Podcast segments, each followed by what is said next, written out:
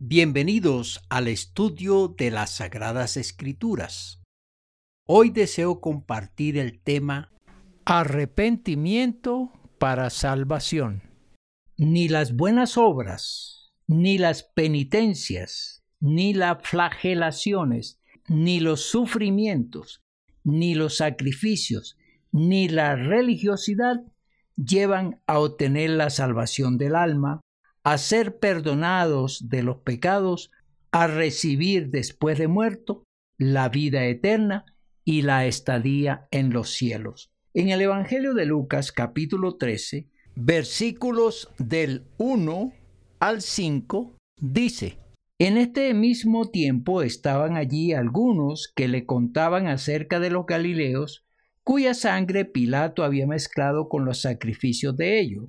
Respondiendo Jesús les dijo, ¿pensáis que estos Galileos, porque padecieron tales cosas, eran más pecadores que todos los Galileos? Os digo, no.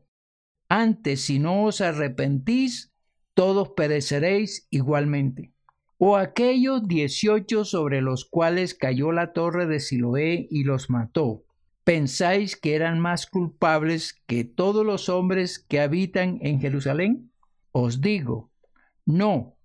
Antes si no os arrepentís, todos pereceréis igualmente.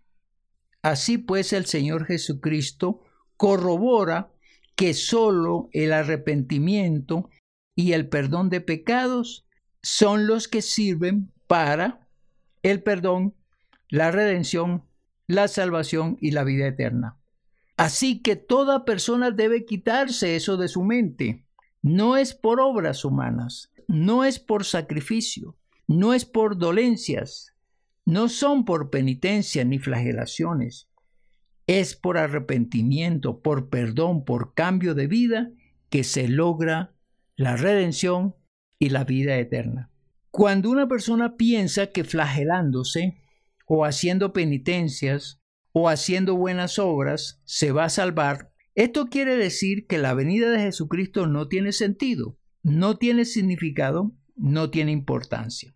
Y tampoco tiene importancia el Evangelio, el plan de Dios y el programa de salvación y redención del mismo Señor Jesucristo. Todo esto que la gente piensa y que la gente hace, por supuesto, desmontaría la gracia de Dios, la gloria de Dios y el plan de Dios. Hay que entender que el plan de salvación de cualquier persona se inicia con el arrepentimiento. Veamos lo que nos dice en el libro de Mateo capítulo 3, versículo 1 y 2. En aquellos días vino Juan el Bautista predicando en el desierto de Judea y diciendo, arrepentíos porque el reino de los cielos se ha acercado. Y el otro texto, Marcos capítulo 1, versículo 14 y 15.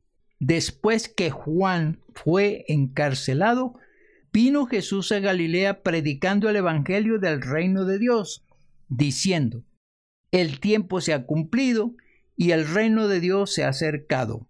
Arrepentíos y creed en el Evangelio.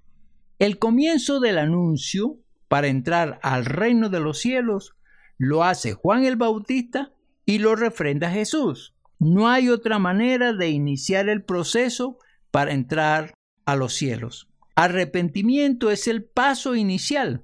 ¿Y qué es el arrepentimiento? Es el convencimiento de que se es pecador, que sus maldades merecen un juicio y una condenación.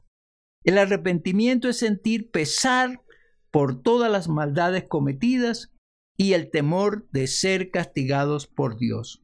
El arrepentimiento lleva a contristar el corazón y a prometerle a Dios enmendar sus errores y a pedirle a Jesucristo una nueva vida, una transformada y santa. Hoy es un día preciso y precioso para sentir el arrepentimiento y clamar a Jesucristo el perdón de los pecados. Hazlo hoy y tu vida cambiará.